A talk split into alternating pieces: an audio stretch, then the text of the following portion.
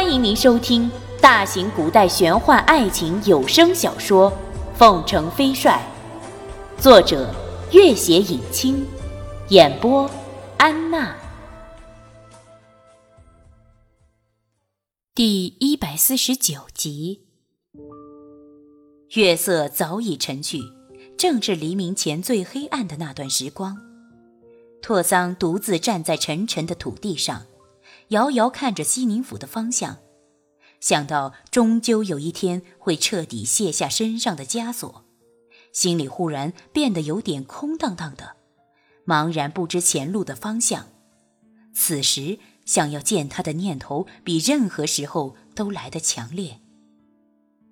回想起今晚悄悄看见他时，他的眼睛仍然是记忆中墨玉一般的光彩流动。他忍不住微笑了起来。君玉，你现在在做什么？已经睡着了，还是在熬夜研究军情？也许过不了多久，我就可以光明正大的来找你了吧？没有人回答他心底的自言自语。一阵微风吹来，东方的天空已经露出第一缕晨曦。君玉赶回帅营已是三更，他和衣躺在床上，心里一片混乱。过了好一会儿，总算勉强闭上了眼睛，微微有了睡意。一阵微风从窗口的缝隙里吹进来，他轻轻睁开眼睛，忽然如此真切地感觉到窗外有人正静静地凝视自己。那是一种无言的守护和体恤，就像自己早已熟悉的心安理得一般。他看了看窗户的方向，轻声道：“托桑，是你吗？”此时月白风清，窗内窗外一片寂静。哎，托桑，我知道你们教中发生的事情了，你放心去忙你的吧。如今西北战事。也非几个月就能结束，我总是在这里等着你就是了。窗外静默了一会儿，然后又是一阵轻微的风声。君玉跃起身，此时天色已经微明。木格的窗户上插着一只十分精美的玉钗，钗头有一张小小的纸条。君玉取下纸条，展开。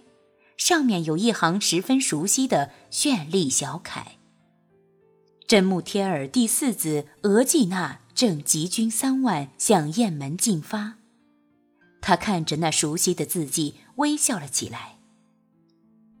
托桑，你很想见我的吧？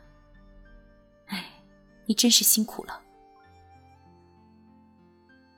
秋日的太阳已经完全落下山去。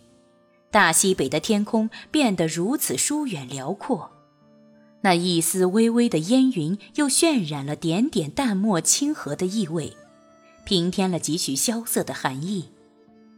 君玉走出营帐，门口一棵大树已经开始掉叶子了，铺得一地枯黄的阔叶。帅府的一名侍卫恭敬地领着一个便装的人行来，那人剑眉星目。阔步如风，气息十分沉稳。君玉忽然间在这偏远之地看到他，不由得微笑了起来。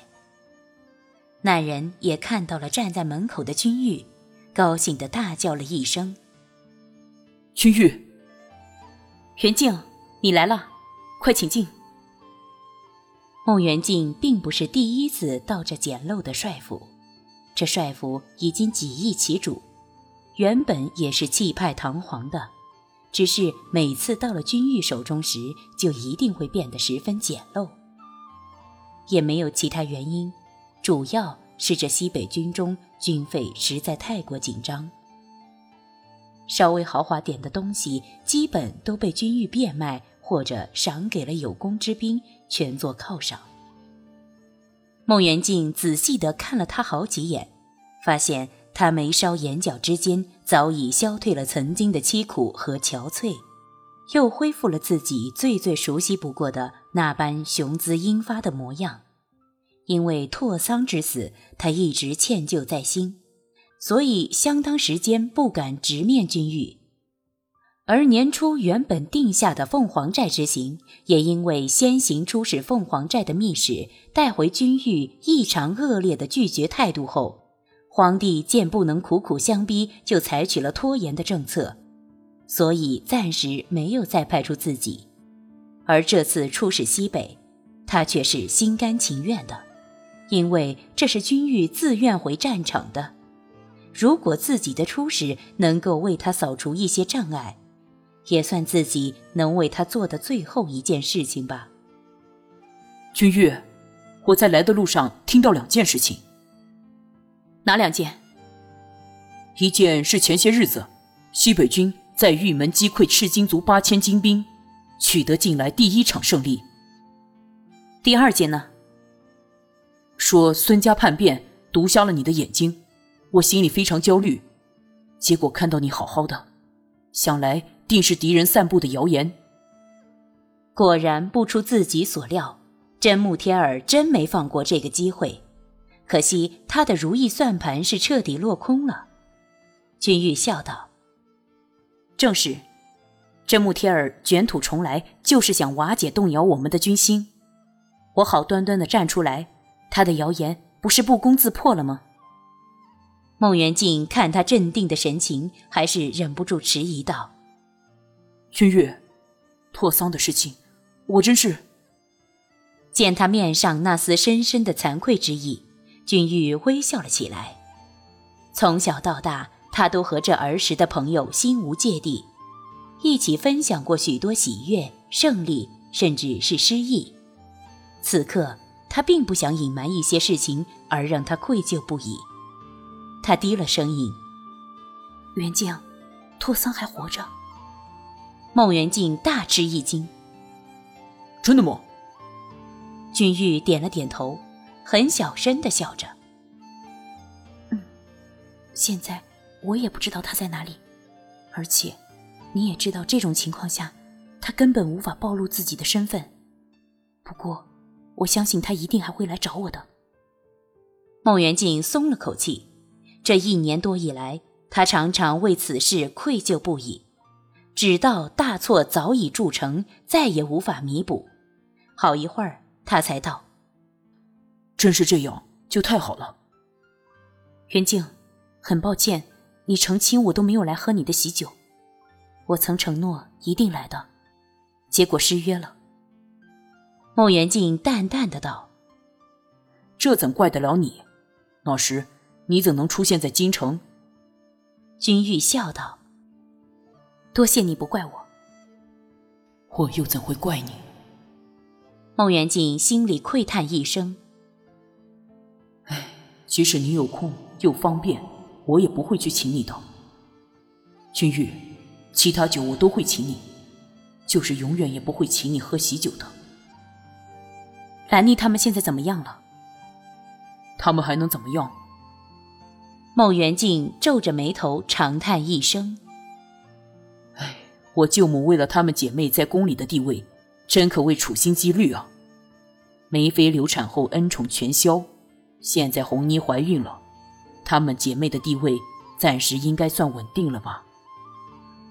君玉听他淡淡道来，却深知其间不知多少惊心动魄的阴谋诡计，也难怪梅大将军会如此轻易的就被调走了。你舅母还是这般厉害。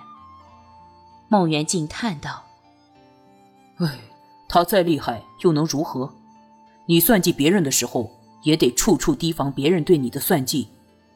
有一次，红妮不小心惹到梅妃，差点被打入冷宫。若不是我舅母出手的早，她们姐妹的下场真不敢想象。哎，若是我舅舅还在，又怎肯让自己的女儿去受这样的苦楚？”君玉听他叹息几次，知道他为了表妹的事情一定很不痛快。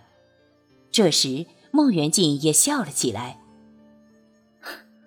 我倒顾着长吁短叹，忘了正事了。他说着，从怀里摸出调兵的虎符递了过来。这是调兵的虎符，你知道的。